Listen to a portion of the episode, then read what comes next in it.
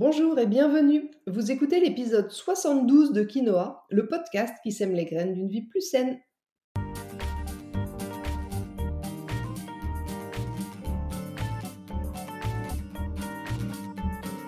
Je suis Julie Coignet, naturopathe spécialisée dans les troubles digestifs et les maladies inflammatoires chroniques de l'intestin. J'accompagne aussi les femmes enceintes, les enfants et les sportifs via des consultations sur Montpellier ou à distance et des programmes en ligne.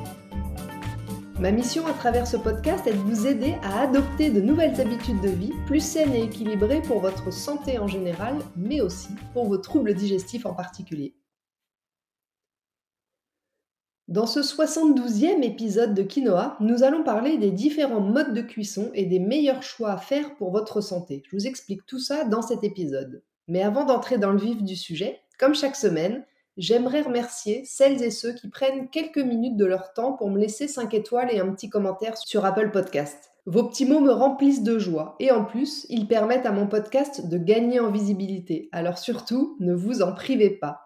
Pour vous faciliter la tâche, je vous ai mis le lien direct dans la description de l'épisode. Comme ça, vous n'avez plus aucune excuse. Allez, sur ce, c'est parti pour l'épisode du jour. Je vous parle régulièrement de l'importance de bien choisir ce que vous mettez dans votre assiette, de l'importance de la qualité des produits que vous consommez, de les choisir plutôt frais, plutôt de saison, plutôt biologiques, etc. Mais ce qu'on dit un peu moins, c'est qu'ensuite, le mode de cuisson va aussi avoir de l'importance. Alors bien sûr, la cuisson ne va pas convertir un aliment de piètre qualité en super aliment, on est bien d'accord. Mais par contre, à l'inverse, elle peut altérer considérablement la qualité d'un aliment. Donc c'est une chose d'essayer de manger le plus naturel et sain possible, mais c'en est une autre de s'assurer d'absorber un maximum de nutriments, de vitamines, de minéraux et d'enzymes. Alors petit rappel au cas où on ne sait jamais, la cuisson, c'est la transformation d'un ou plusieurs aliments par exposition à la chaleur. Oui, ok, vous le saviez, je m'en doute. Mais ce à quoi on pense moins souvent, c'est que cette exposition à la chaleur, eh bien, elle provoque une réorganisation moléculaire. C'est comme en chimie en fait. Quand on chauffe, la composition moléculaire change. Donc vous comprendrez facilement que le mode de cuisson choisi, mais aussi la température de cuisson, qui va être liée forcément, vont avoir un impact sur vos aliments. En cuisine, couramment, on a l'habitude d'utiliser différents modes de cuisson. Il y a la cuisson au four, la cuisson vapeur, la cuisson à la poêle, à l'eau, au bain-marie, au micro-ondes, au barbecue, à la plancha, etc. J'en oublie sûrement. Eh bien, la première grande différence, la principale différence entre chaque, c'est la température. Et comme je le disais plus haut, la température impacte les aliments, et en particulier la perte de leurs vitamines, mais aussi la perte d'eau et de sels minéraux. Et puis forcément, quand on parle de cuisson, on pense à la fameuse réaction de Maillard, que vous connaissez peut-être. C'est une réaction chimique qui va se produire quand on cuit à très haute température, comme au barbecue par exemple, ou au grill. Et cette réaction chimique, elle est responsable de la formation de substances toxiques cancérigènes. Donc vous pouvez avoir le produit le plus frais, le plus bio du monde. Si vous le faites cuire de façon agressive, à trop haute température, eh bien vous perdrez la plupart de ses bienfaits. Voire même vous le rendrez néfaste et dangereux pour la santé. Mais la chaleur n'a pas que des effets négatifs, puisque certains légumes comme la carotte, les épinards ou bien les champignons pour ne citer que vont apporter plus d'antioxydants au corps cuits que sous leur forme crue. Ce qui me fait penser à l'épisode 6 du podcast que j'avais intitulé Manger vivant pour être en bonne santé. Dans cet épisode, j'expliquais la différence entre un aliment vivant, riche en nutriments, et un aliment mort, dépourvu de nutriments. Eh bien, le mode de cuisson est au cœur de cette nuance. Donc vous l'aurez compris maintenant, la cuisson de vos aliments est tout aussi importante que leur qualité initiale. La cuisson ayant un effet sur la valeur nutritionnelle de l'aliment, mais aussi sur la manière dont nous allons le digérer et donc l'assimiler. En gros, ce qu'il faut retenir, c'est que plus la cuisson est longue et plus la température est élevée, plus les vitamines et les nutriments sont dégradés. Un peu plus en détail, ça donne entre 40 et 75 degrés. On observe une destruction des enzymes qui aident à la digestion.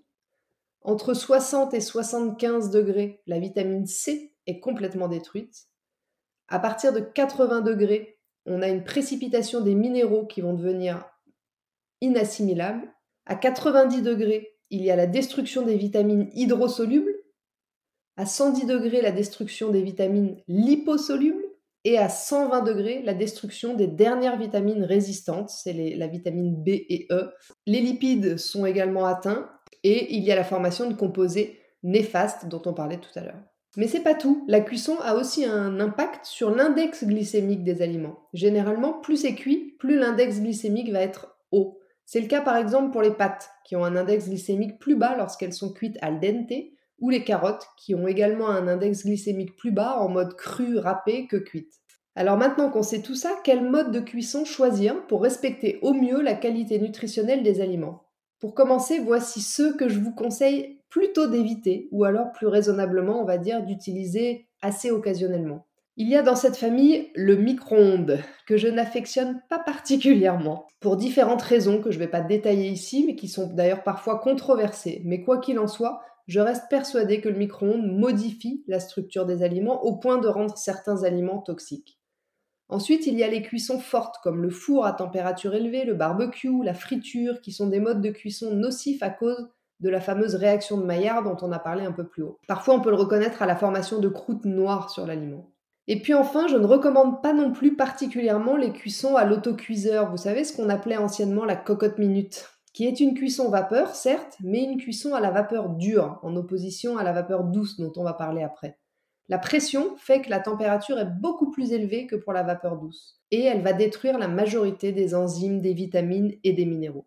A l'inverse, pour préserver au maximum la qualité nutritionnelle de vos aliments, je vous recommanderais, dans un premier temps, de privilégier eh bien, le cru. C'est forcément la forme la plus riche nutritionnellement, puisqu'il n'y a aucune altération par une forme ou une autre de cuisson.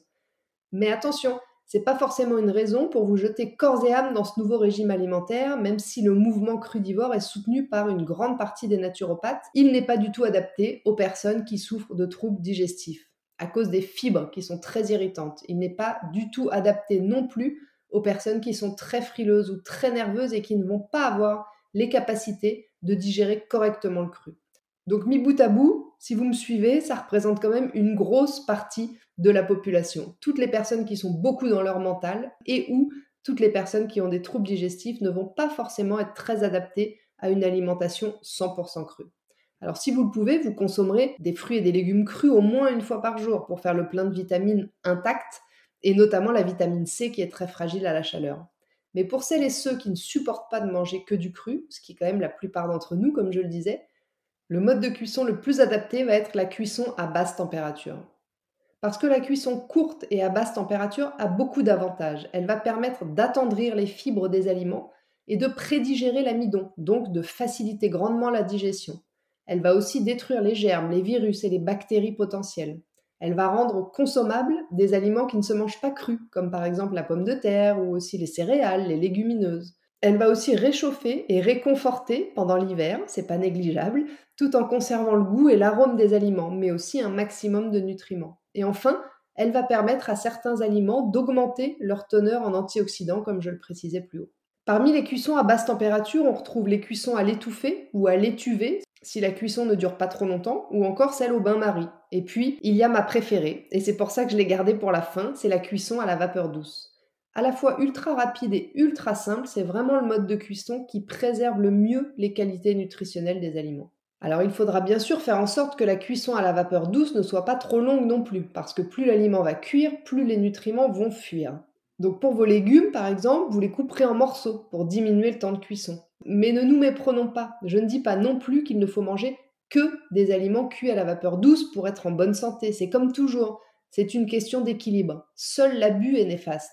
Alors pas d'extrémisme s'il vous plaît, je parle ici des modes de cuisson à privilégier, mais ça ne veut pas dire que vous devez supprimer complètement de votre vie les barbecues entre amis ou les frites de temps en temps. Par contre, dès que vous pourrez, vous privilégierez un peu de cru si vous avez la capacité de bien le digérer et la cuisson à la vapeur douce. Parce que figurez-vous au passage qu'on peut cuire plein d'autres choses que des légumes à la vapeur. J'en profite pour devancer une question que vous me posez très souvent sur le matériel que j'utilise.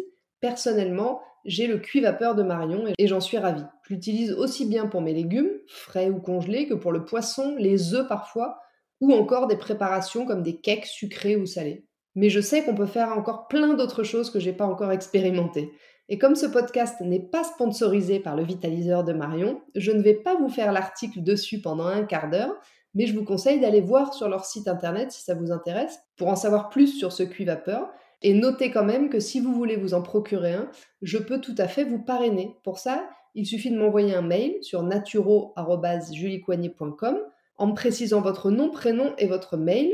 Et comme ça, je peux vous envoyer un lien de parrainage. Vous aurez avec ça à peu près 10% de remise sur le modèle de votre choix. C'est toujours ça de gagner.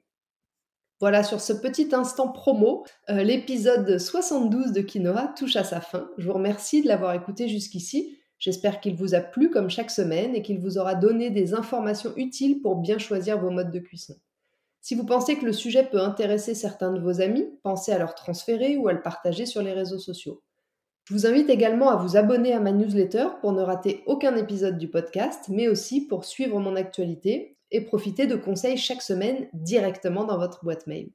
La semaine prochaine, dans l'épisode 73 du podcast, nous allons parler du lien entre les troubles digestifs et l'immunité. Vous comprendrez alors sûrement beaucoup mieux pourquoi vous êtes tout le temps malade en hiver.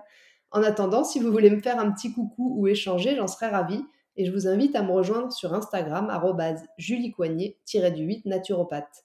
Et n'oubliez pas, comme le disait très bien l'abbé Pierre, il ne faut pas attendre d'être parfait pour commencer quelque chose de bien. À bientôt!